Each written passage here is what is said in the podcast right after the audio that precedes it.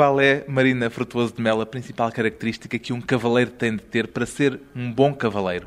Eu acho que tem que ser sensível, persistente e trabalhador, acima de tudo.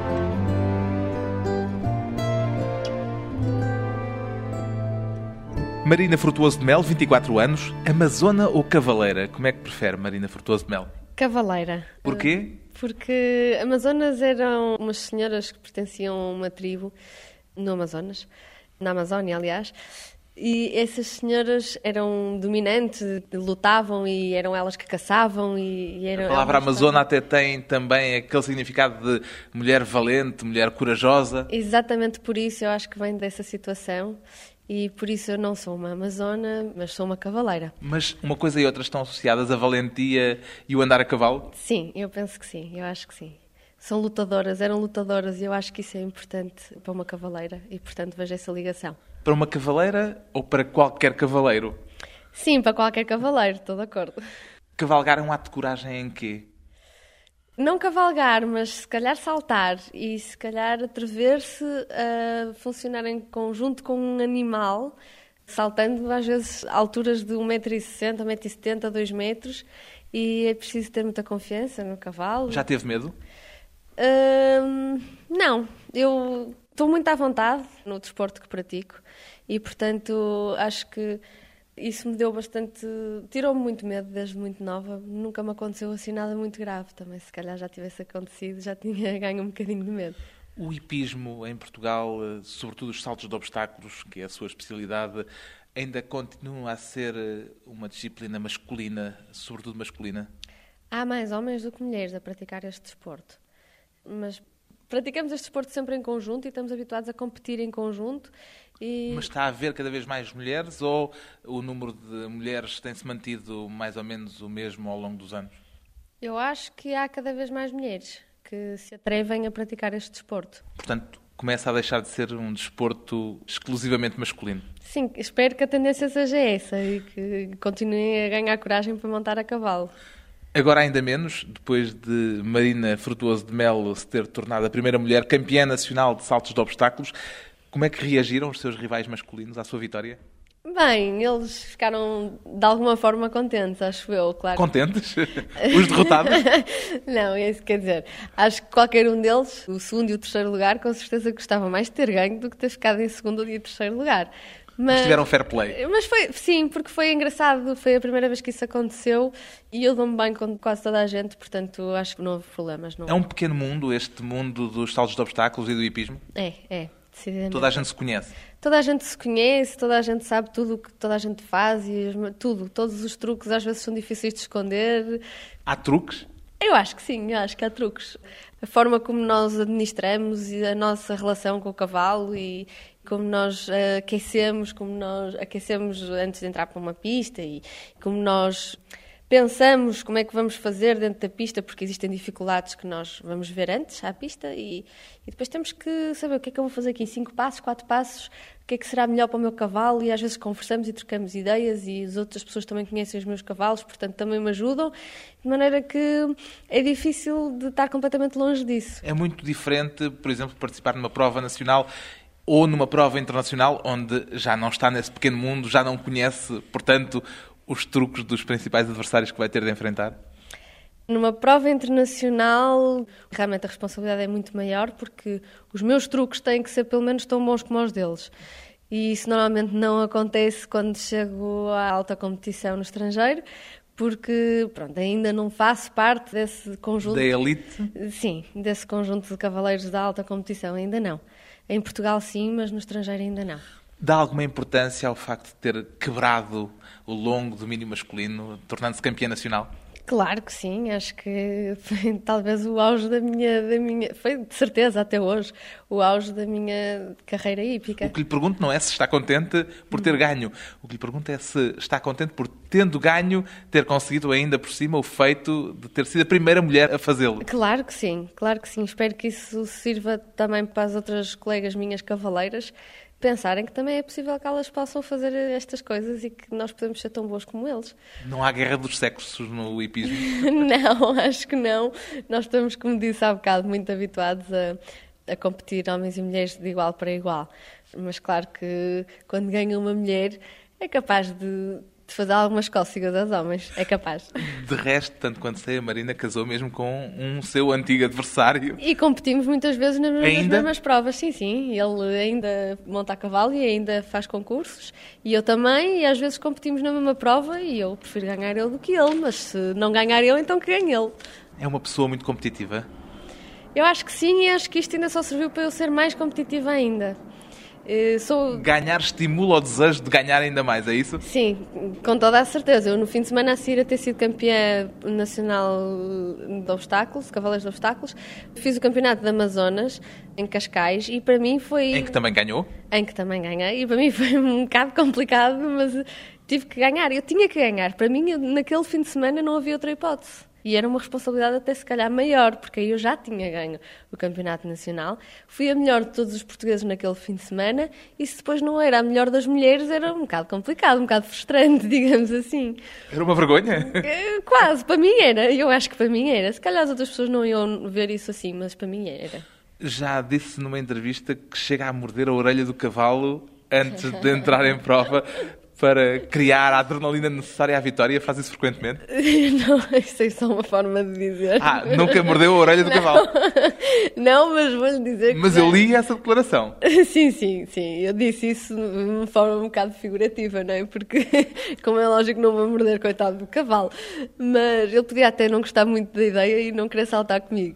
Mas é uma forma de ganhar um bocadinho de adrenalina e às vezes até ficar irritada, quase ao ponto de chegar irritada. Irritada a Marina ou irritada o cavalo? Irritada eu e até irritar um bocadinho o cavalo, porque é um bocadinho dar o movimento ao sangue para nós entrarmos e, e estarmos com vontade de saltar e com a garra toda que é preciso para, para às vezes passar os momentos mais difíceis. Qual é a percentagem de mérito do cavalo e a percentagem de mérito do cavaleiro numa vitória como aquela que obteve? Eu acho que é 50-50. Diria que. O cavalo ganhou tanto como a Marina? Sim, eu acho A vitória é tanto dele como sua? Tanto dele como minha. Como Ele... é que se chama o cavalo já agora? Divan de Mourier. É um cavalo francês, sala francesa. O mérito é tanto dele como seu, apesar de ter sido a Marina a criá-lo, digamos assim, a ensiná-lo. Sim, no fundo eu tenho que criar todas as condições para que ele queira saltar e salte da melhor forma. Mas ele é que é o atleta, no fundo, ele é que é o ginasta, digamos assim, e um bocadinho tem que ter habilidade e tem que ter vontade. E, portanto, por isso é que eu acho que é 50-50. Há dias bons e maus no cavalo, como há dias bons e maus para o cavaleiro? Ah, sem dúvida. E então quando se junta um dia mau do cavalo com um dia mau do cavaleiro, aquilo é uma catástrofe. Mais vale nem sequer saltar. Os dia. problemas das equipas, da necessidade de jogar em equipa. Depois de uma breve pausa, voltamos à conversa com Marina Frutuoso de Melo, do primeiro cavalo ao título de campeã nacional.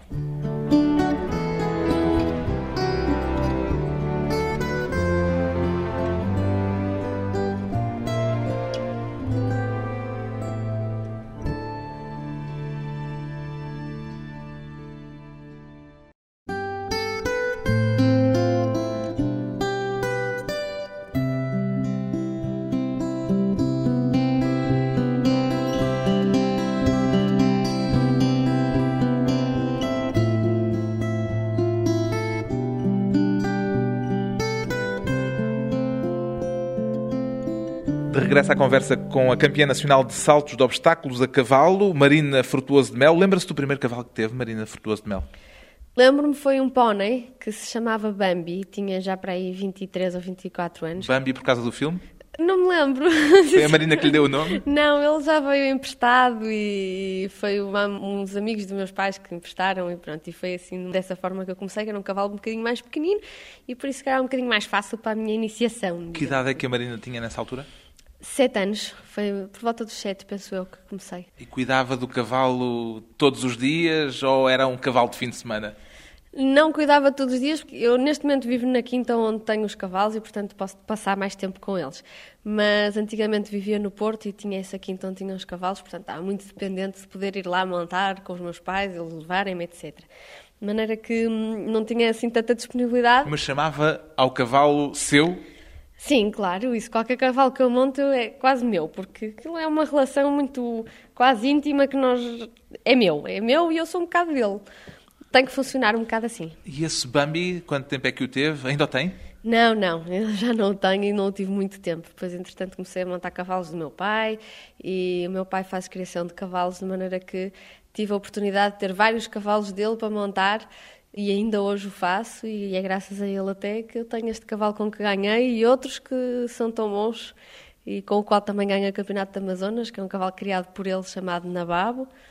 Por isso o meu pai foi uma, uma forte influência e eu assim... O seu pai também monta? Montou durante muitos anos. E também compete? Também competiu durante muitos anos, mas já Portanto, deixou. está no sangue, esse talento. Digo-lhe até que a minha mãe também monta e a minha irmã também monta e o meu cunhado também monta. Portanto, Portanto, a família toda está um- ligada aos cavalos. é uma família de cavaleiros, sem dúvida. Quer dizer, habituou-se a ter um cavalo e a conviver com um cavalo, como muitas crianças se habituam, provavelmente pequeninas, a ter um cão. É a mesma coisa? Exatamente. É a mesma coisa. E eu também tenho cães, portanto posso dizer que é a mesma coisa. E com os cavalos a relação é diferente da relação que tem com os cães ou é exatamente do mesmo género? Eu acho que exige um bocadinho mais de nós, porque nós temos, trabalhamos para um fim que não se trabalha com um cão, em princípio. Eu tenho um cão para, pronto, para me fazer companhia e, e quando não me apetece está ali deitado e quero é que não me chateie. Mas eu vejo nos cavalos, eu utilizo os cavalos e tento utilizá-los da forma melhor e mais harmoniosa e para fazer isso tenho que exige um bocadinho de mim, tenho que o tratar bem, tenho que ser sensível aos problemas dele, ele acordar bem disposto ou mal disposto, como falávamos há um bocado, e se calhar dói-lhe um pé e eu não percebo e ele tem que perceber. Não percebo na altura, mas tenho que Como é que perceber. um cavalo se queixa de que lhe dói um pé? Se lhe dói muito, nota-se logo por cocheia, não é? Mas se dói pouco, e às vezes não se nota dessa forma, ele dá sempre alguns sinais. É preciso é nós conhecermos bem o cavalo para podermos notar que existem esses sinais. E então tentar partir para a resolução do problema. Ao fim de quanto tempo de convívio com o cavalo, pode-se falar de convívio? Sim, sim. Ao fim de quanto tempo de convívio com o cavalo é que pode dizer que conhece bem o cavalo que tem ali consigo? É difícil, talvez uns meses, mas é Mas difícil. portanto, não é imediato. Não... Não, não, não é imediato e até depende um bocado do cavalo e depende um bocado da minha disponibilidade, mesmo psicológica, para conseguir absorver todos os sinais que ele. me- Ou seja, conhecê-lo, pronto. E isso exige tempo e exige que o cavalo também seja um cavalo de fácil. Ou bom seja, trato. extrovertido, digamos assim. um Há cavalos extrovertidos e cavalos introvertidos? Há, há cavalos que chegam quase ao tímido. é, um, é engraçado, mas há cavalos que chegam quase ao tímido e que são um bocadinho mais. Não, não se dão tanto a conhecer, são um bocadinho mais desconfiados e se calhar são pequenas coisas que nós às vezes não damos conta, mas um, um cavalo que, que venha para as minhas mãos e que antes tenha sido trabalhado por outros cavaleiros ou tenha, tenha nascido noutro sítio possa ter hum, alguns traumas ou algumas experiências na vida que depois se refletem mais tarde e nós não sabemos porquê. Um cavalo com que compete fica consigo para o resto da vida ou há muita troca de cavalos, muitas vendas e muitas compras neste meio? Eu tenho, neste meio há, muito, há muitas vendas e muitas trocas. Por exemplo, são- este Ivan de Maurier é um meu. cavalo que, com que vai ficar. Vai ficar, se Deus quiser, vai morrer lá em casa.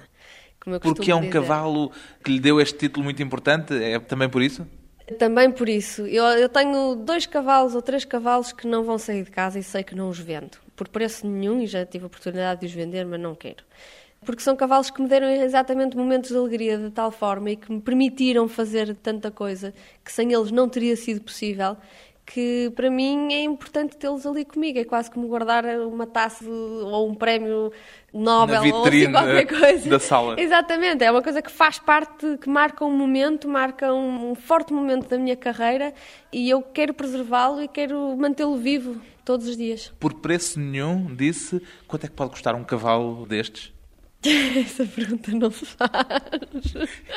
Os jornalistas fazem estas perguntas e outras. Todos Pior. perguntam, todos perguntam, mas há cavalos de preços muito variados e de um dia pode ser um preço e no dia a seguir pode valer muitíssimo menos. O que é que faz o valor de um cavalo?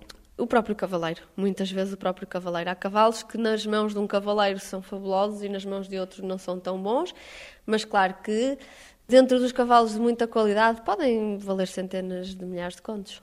Centenas, milhares de contos. Centenas de milhares de contos. Por vezes muitas dezenas e chegar às centenas e até algumas centenas. Há pouco disse, este Não cavalo é o que lhe caso deu o dos título. meus cavalos. Não é o caso dos teus? não. Quer dizer, acho que não, não sei. Mas eu também, como digo que não os quero vender, nem sequer sei qual é o preço que me dão por eles. Diz que quer que eles fiquem lá em casa até morrerem. Quanto tempo em média é que vive um cavalo? Vinte e poucos anos. Depende do uso que eu fizer deles durante toda a vida e do cuidado que eu tiver em termos veterinários e tudo com os cavalos. Cuida deles diariamente ou tem quem cuide deles por si? Não, tem que ter alguém que cuide deles por mim. É impossível. Eu monto sete cavalos, tenho sete cavalos ao meu cuidado, não monto sete cavalos por dia. Mas tem que ter alguém que esteja lá todos os dias de manhã à noite com eles, porque um cavalo exige muitas fases durante o dia de tratamento e é impossível, eu não podia fazer mais nada, só fazia aquilo. E monta todos os dias? Monto todos os dias de manhã antes de ir trabalhar, mas eu trabalho. Por isso, monto antes de trabalhar e depois vou trabalhar. É uma forma até de ir mais bem disposta para, para o trabalho. Qual é o principal perigo para quem anda a cavalo? Perigo, em termos físicos, Por exemplo, eu acho que deve ser as costas, porque é talvez o que nós mais esforçamos quando montamos a cavalo é a coluna. Por isso eu imagino que a coluna deve ser o principal problema. portanto, montando todos os dias, está atreita a esse tipo de problemas. Estou, estou. Graças a Deus até hoje eh, tenho sido uma pessoa bastante saudável. Mas sei, além da coluna, agora lembrei-me de repente, também há muitas situações de problemas respiratórios, que é normal, porque estamos em contacto com palhas, Problemas fenos. respiratórios? Sim. Palhas, fenos, pelo do cavalo que acumula pó, zonas de menos limpeza, se calhar, até porque é normal, porque estamos a viver no meio da natureza e hoje em dia as pessoas estão cada vez mais habituadas a essa, a essa higiene toda e quando se deparam com zonas de pós e fenos e rações e essas coisas todas, tem aparecido cada vez mais esse tipo de problemas, alergias. Já teve problemas desses? Sou alérgica, já fui asmática, hoje em dia não sou. Acidentes. Há pouco disse-me que ainda nunca teve nada de grave. Já deu aqueles tombos que são habituais? Ah, já dei uns valentes, mas mesmo valentes. Aqui na cidade hípica já dei um valente tombo num antigo fosso que existia, que era feito de pedra e que no meio da relva toda eu consegui bater com as costas na pedra. Mas graças a Deus, não sei porquê, levantei-me, montei-me em cima do cavalo e até hoje nunca mais me queixei. Mas que podia me ter magoado a sério, podia. Nessas situações, no dia seguinte, o cavaleiro pensa: porquê é que eu estou a, a meter-me nisto de novo?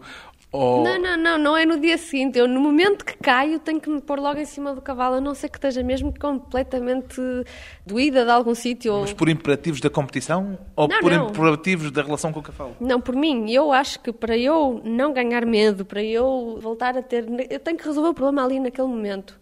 Porque se deixo para mais tarde, posso, acho que o problema depois pode ser muito maior. Eu, quando caio, a não ser que realmente, como está a dizer, que mudou realmente muito e não consiga montar para cima do cavalo, a primeira coisa que faço é montar-me em cima dele e continuar. Se não puder continuar, pelo menos dou uma volta e pronto, só para dizer está tudo bem. É normal, é habitual cair-se ou a queda, apesar de tudo, é um acidente raro?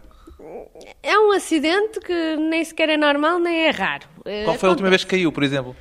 A última vez que caí, ah, foi durante o Campeonato de Amazonas, não na prova do Campeonato de Amazonas, porque ao mesmo tempo decorriam os campeonatos dos cavalos jovens e eu montei um cavalo de 7 anos que ali por uma imprecisão minha e um, um bocadinho assustou-se ele, porque não viu um salto da água muito repentinamente e juntamente com a minha imprecisão deu com que ele parasse e eu caí, mas caí de pé, portanto também não foi grave. As quedas e os saltos, as quedas menos graves, os saltos mais atrevidos. Depois de mais uma pausa curta, regressamos com Marina Frutuoso de Melo, uma amazona que prefere ser chamada cavaleira, com um interesse muito especial pelo vinho.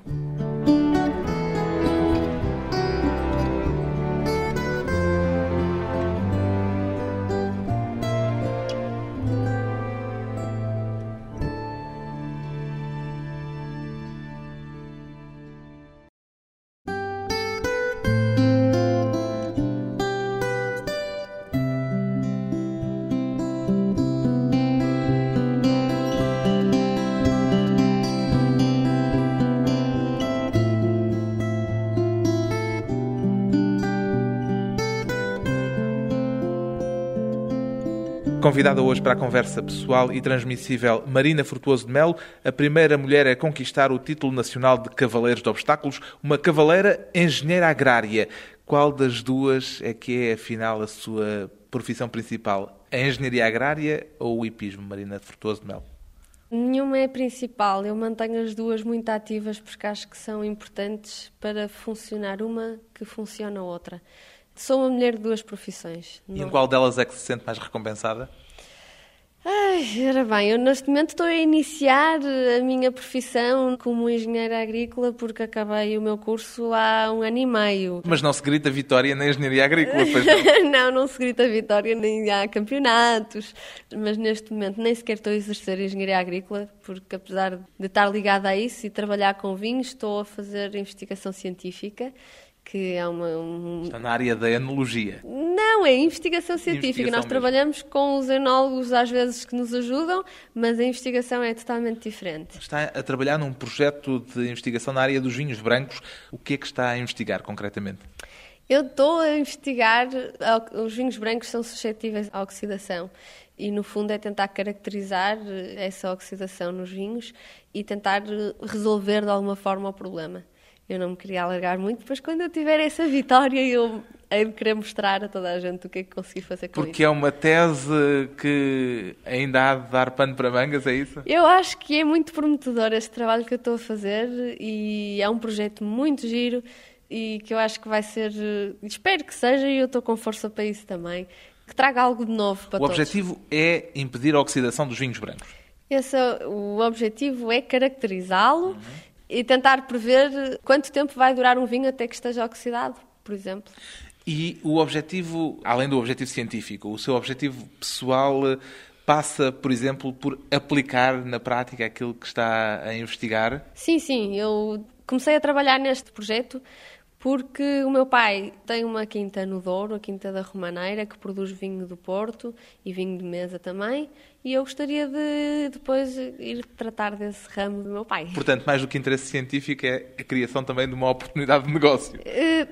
eu vou ajudar nisso, não é? Mas é um, é um bocado, eu gosto, tenho bastante interesse neste, em conhecer esta área dos vinhos, que acho muito interessante. Gosta também como apreciadora? Gosto, sou apreciadora de vinho em determinadas ocasiões. Não bebo diariamente vinho, não. E porquê que se dedicou em especial aos vinhos brancos? Porque são, primeiro, vinhos que são menos estudados normalmente, porque são aqueles que são mais suscetíveis realmente à oxidação e a esse tipo de problemas. E essas duas razões fizeram-me enverdar um bocadinho pelo branco. Pergunto-lhe isto porque há quem costume dizer até na brincadeira que vinho, vinho é o tinto. Há quem goste mais. Eu acho que um vinho é bom ou é mau, depende do provador. Eu gosto de vinho tinto, gosto de vinho branco, mas gosto até mais, lhe digo, gosto de vinho verde, especialmente vinho verde, branco-verde mas são gostos e são coisas que eu acho que não se devem discutir. É como o amarelo e o azul. Há quem gosta, há quem não gosta. Os cavalos e a criação de vinhos são atividades compatíveis? Muito compatíveis, mas eu sei que se tiver algum problema em alguma das profissões, eu partirei de imediato para os cavalos, que é a única coisa abdica que eu não do vinho pelos abdico. cavalos com abdico. toda a facilidade. Abdico. Se tiver que ser, abdico. Não queria, mas se tiver que ser, abdico. Mas é compatível há algo em comum. A natureza, uma, para mim. Uma ligação à natureza. Exatamente. Para mim é esse. E desde que eu comecei a estudar, que quis sempre encaminhar-me para uma vida mais ligada à natureza. Não sou muito ligada a espaços fechados e a burocracias. Não é uma mulher urbana? Não, não sou de maneira nenhuma. A maior felicidade foi ter ido viver para a Quinta, porque viver no Porto, onde eu vivia, que apesar de ser um sítio até agradável, não trocava nem por nada ir agora para a cidade de viver. A quinta, que diga-se passagem, não é uma quintarola. Não, é uma quinta já grandinha, nos arredores do Porto, e não troco nem por nada, volto a dizer. Uma espécie de palácio que remonta à fundação do país. É, mais ou menos, é verdade. É verdade. Sente-se uma privilegiada? Sinto, sim, sinto porque acho que das melhores coisas que me podem dar e que eu acho que nisso tenho uma enorme qualidade de vida é poder eh, levantar-me de manhã, abrir as janelas e ver um campo com cavalos, com vacas, galinhas, tudo. Para mim isso é importantíssimo. E no Porto, qualquer janela que eu abrisse via outros prédios ou carros a apitar, qualquer coisa. Isso põe-me um bocado nervosa. Não gosto de viver na cidade. Acho que a cidade é importante estar perto, como é o meu caso, mas não gosto de viver na cidade. Costuma-se dizer que o dinheiro não dá felicidade, mas ajuda. Sente isso na sua vida? Sim, sinto isso, mas acho que não é. Pronto, não dá felicidade, ajuda, claro que ajuda. Não dá felicidade porque podemos ter, até pode ser o caso de uma pessoa. Eu conheço várias pessoas que têm muito dinheiro e que são tão infelizes porque não têm, não sabem muitas vezes dar sentido, dar valor àquilo que têm. E que sentido é que a Marina dá àquilo que tem? Eu dou bastante, porque eu não sou rica. Apesar de ter uma riqueza, se calhar, pessoal e que eu me esforço por eh, evoluir todos os dias e isso vale-me muito e por isso é que eu digo é importante, o dinheiro também ajuda, mas é muito mais importante a nossa situação pessoal e, e emocional estar equilibrada do que propriamente pronto, a financeira. Hoje em dia já não é possível viver sem ter um mínimo equilíbrio financeiro, mas não é o principal. Qual é a sua maior ambição desportiva? A minha maior ambição desportiva não podia deixar de ser uns Jogos Olímpicos, mas isso é uma. Um é difícil? É muito difícil. Porquê? Por questões económicas ou por questões desportivas propriamente ditas? Pelas duas razões. Primeiro, económicas, porque exige ter um animal de uma qualidade muito elevada e que pode custar muito dinheiro, como eu disse há um bocado. Este Ivan de Maurier não era capaz de ir a uns Jogos Olímpicos? Não sei. Sinceramente, não sei. Ele provou que era capaz de fazer o que eu lhe pedi no estrangeiro, mas os Jogos Olímpicos é um bocadinho mais do que isso. Não sei se ele iria um bocadinho mais. Só estando lá é que eu ia saber. Mas o cavalo tem um tempo de vida, ele tem 12 anos. Nós não ficámos qualificados para os próximos Jogos Olímpicos, de maneira que para ir daqui a 4 ele já tem 16 anos, portanto já está numa situação na vida que se já calhar. será velhote na altura? Sim, um bocadinho. Se calhar já não estará na melhor forma para ir. E também isso joga um bocado, é que é preciso não só ter um cavalo de qualidade, mas também tê-lo nas melhores condições, em forma física, confiança. Tudo tem que estar muito bem gerido e, e junto para poder ir a uma situação dessas. Mas tem outros objetivos. Outros que passam por? Que passam por, por exemplo, fazer um campeonato do mundo ou um campeonato da Europa, que é quase tão difícil como fazer uns Jogos Olímpicos, e fazer a taça, a Copa da Rainha não. em Ixted. Chama-se, não é Copa da Rainha, é um, Queen's Cup. É em Ixted, em Inglaterra, gostava muito de ir lá saltar, assim como saltar em mais duas ou três pistas que para mim são pistas que me marcam, como Aachen, como Calgary é muito longe para ir, mas também gostava de lá ir. As pistas são todas diferentes? Têm marcas próprias? Tem, sem dúvida. Ixted é uma delas, Aachen também é outra. São pistas normalmente onde se passam os concursos mais importantes e que de alguma forma conseguiram ganhar um protagonismo grande e são pistas muito difíceis de poder ir lá saltar e por isso também torna mais importante quem lá vai e são muito bonitas sempre. Como é que se estabelece a relação de confiança que imagino que é necessário haver entre o cavalo e o cavaleiro? Em primeiro lugar, acho que tem que uma pessoa ser precisa e muito simples, porque um cavalo é um animal que não é racional e funciona por associação de ideias e nós temos que comunicar com eles de uma forma simples para a resposta deles ser simples também e, portanto, ser imediata. Quanto mais complexa for, menos imediata é. E eu acho que isso é importante para a precisão do conjunto funcionar. Há uma relação emocional entre um cavalo e um cavaleiro? Entre os teus cavalos e a Marina? Entre a Marina e os cavalos que monta? Olha, de mim para ele eu posso dizer que sim, que para mim os meus cavalos são muito importantes e qualquer problema que se passe com eles a nível físico normalmente é isso, não é? E mesmo às vezes psicológico. E distingue-os, trata-os de forma diferente? Cada um tem a, a, sua marina, digamos assim. E eu tenho cada um dos meus cavalos como um cavalo diferente. Os cavalos têm personalidade? Têm, sim, sim, têm uma personalidade. Eu tenho cavalos mais atrevidos, cavalos mais tímidos, como dizia há um bocado tenho cavalos mais expressivos, cavalos menos expressivos, e tudo isso é muito interessante puxar por eles nas coisas que eles não são. Por exemplo, o tímido eu tento puxá-lo para o extrovertido, e isso exige uma marina que não é a mesma do que meter às vezes na linha o cavalo que é um bocado atrevido, tem que pô-lo no sítio porque senão abusa. Tudo isso é um jogo quase como existe entre a relação entre, entre as pessoas, não é? É muito importante, a meu ver. Os cavalos amuam, por exemplo? Isso é um bocado complicado. Uh, se eles amuam, acho que não. Zangam-se? Zangam-se. E às vezes viram-se contra o cavaleiro. Quando o cavaleiro, de alguma forma, é, os castiga por alguma razão, ou têm uma atitude um bocadinho mais menos justa, se calhar, não sei, eles podem, por vezes, de repente ficar contra nós. E isso é complicado de gerir. Como é que se definiria enquanto cavaleira? Acho que o que me define é que eu tenho um cavalo para me divertir com ele, a saltar. E é importante que seja divertido para ele como é para mim. Por isso, tudo tem que funcionar harmoniosamente para ser bom para os dois, para não ser nem um frete para ele, nem um frete para mim. Vamos nos divertir os dois ali dentro a saltar. Retrato da Amazona no intervalo do galope, Marina Frutuoso de Melo, entre o vinho branco e as competições equestres, ainda a saborear o feito de ter sido a primeira mulher a conquistar o título nacional de saltos de obstáculos.